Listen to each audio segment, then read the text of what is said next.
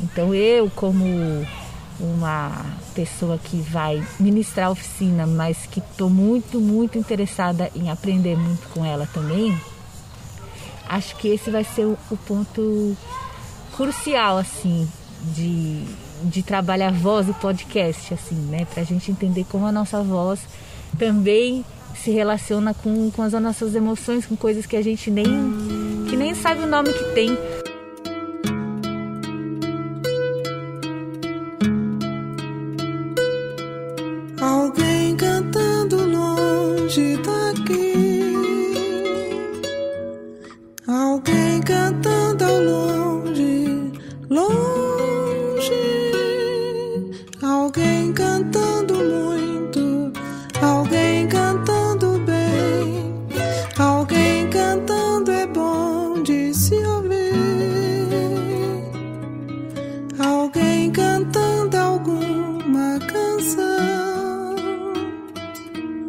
a voz de alguém nessa imensidão,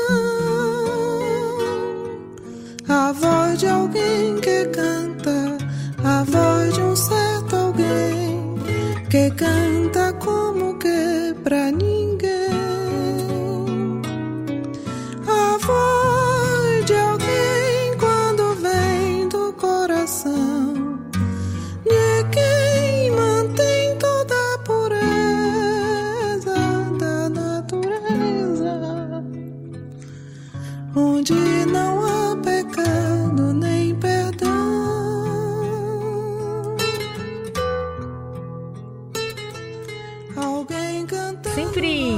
As minhas surpresas com voz, é, elas sempre tem, tem isso. Nossa, essa pessoa parecia tão jovem, né?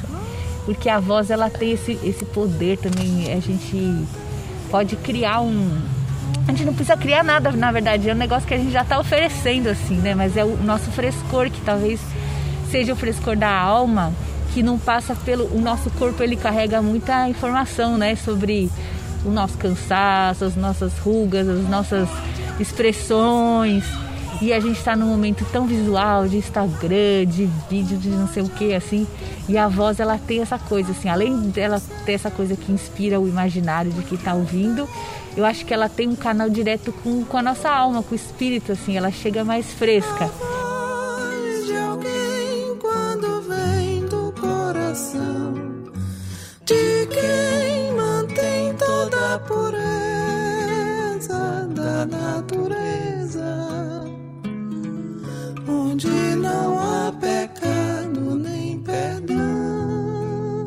Né? Tem até algumas coisas inconscientes que aparecem na voz, o respiro, o, as pausas, isso faz com que a gente se agarre a algumas pessoas, né? Algumas vozes. Tem várias vozes que eu gosto muito de escutar nos podcasts. E tem vozes que eu não gosto de escutar.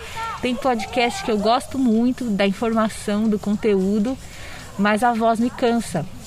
E aí eu não, não consigo ficar muito tempo naquele podcast, porque eu sinto que eu sinto falta, a pessoa me tira o ar porque ela não respira, sabe? Ou aquela coisa que você falou do agudo, assim, que não é um agudo natural, que parece que a pessoa tá aguda porque ela tá ansiosa. Dona Ina. Dona Ina. Dona